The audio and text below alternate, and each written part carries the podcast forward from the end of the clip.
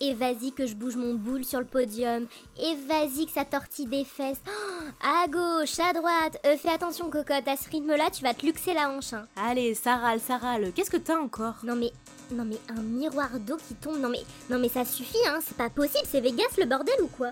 Mais non, mais c'est ce défilé là, mais qu'est-ce que ça se la pète entre les décors, les mannequins, les défilés, les trucs, les machins, euh, c'est quand même un peu too much cette affaire. Mais Anna, c'est un défilé de 2017 ce que tu regardes, euh, c'est pas du tout d'actualité, hein.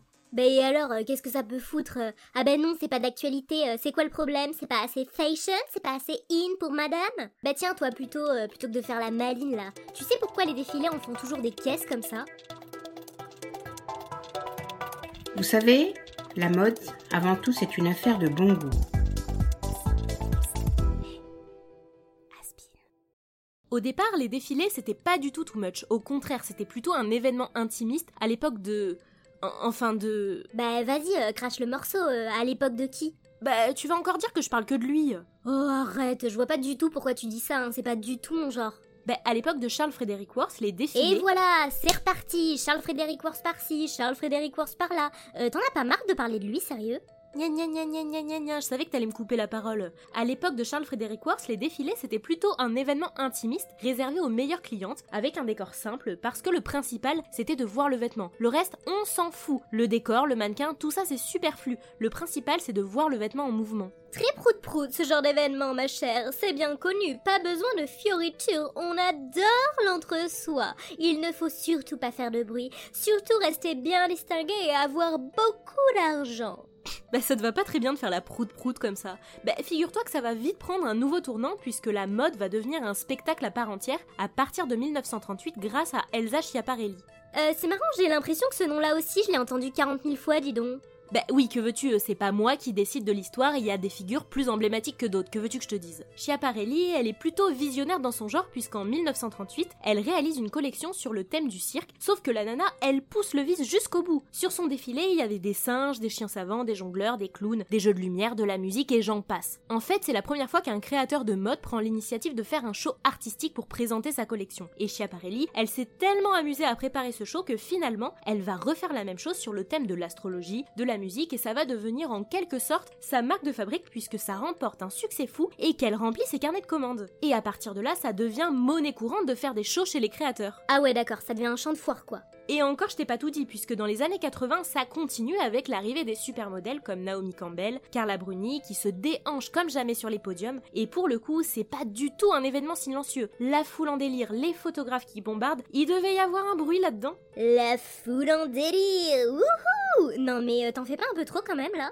Ah mais non, je te jure que non, les défilés à cette époque, ça devient complètement dingue. Et le plus dingue dans tout ça, c'est que ce qui fait le côté spectacle, ou comme tu dis, les défilés en fond des caisses, c'est pas seulement de la volonté des créateurs, ça vient aussi du public. Bah d'ailleurs, je parle justement de ça dans mon tout premier podcast, Pourquoi les mannequins font la gueule, donc je vous invite à aller écouter cet épisode. Ouais, enfin, ça les arrangeait bien quand même, les créateurs, d'avoir la cohue des spectateurs, hein. Ah bah oui, sûrement même, c'est d'ailleurs pour ça que les grandes maisons s'arrachaient les supermodèles, et c'est d'ailleurs pour ça qu'aujourd'hui, on voit des stars fouler les podiums. Quand on a une Madonna ou une Iris Mittenard dans son défilé, indéniablement, ça aide à la cote de popularité et au côté waouh. Non, mais c'est quoi ce besoin d'en faire des tonnes? C'est quoi le but euh, Jouer à celui qui a la plus grosse? Non, Anna, euh, tout n'est pas toujours une histoire de qui a la plus grosse. En revanche, ce qu'il faut se dire, c'est qu'à l'époque de Charles Frederick Worth, j'ose même plus prononcer son nom, il y avait beaucoup moins de créateurs, donc forcément aussi beaucoup moins de concurrence. Aujourd'hui, tous les ans et toutes les saisons, on voit des nouveaux talents émerger qui font leur apparition sur les catwalks. Et c'est pareil avec les villes. Les villes euh, Comment ça Quel rapport avec les villes?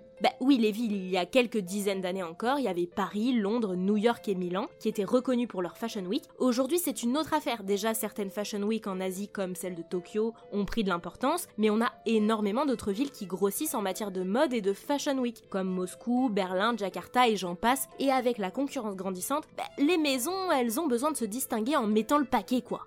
Attention mesdames et messieurs, dans un instant ça va commencer.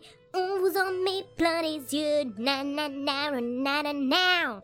Non mais Anna, mais t'es vraiment malaisante hein, quand tu t'y mets. Mais par contre, tu me fais penser à un truc. Quand tu dis on vous en met plein les yeux, faut pas se voiler la face. Hein. Le but, c'est surtout d'épater les bonnes personnes, et autrement dit, la presse. Aujourd'hui, la presse mode a tellement le pouvoir de faire et de défaire la réputation des marques que quand les maisons font d'un défilé un moment unique, c'est pas pour rien, hein, ils sont pas cons. Leur but, c'est aussi d'impressionner les journalistes pour avoir le meilleur retour possible. Ouais, mais attends, euh, Julia, c'est que du fake. Les journalistes, ils se concentrent sur les vêtements, hein, pas sur la déco. Euh, T'imagines le truc sinon dans le journal?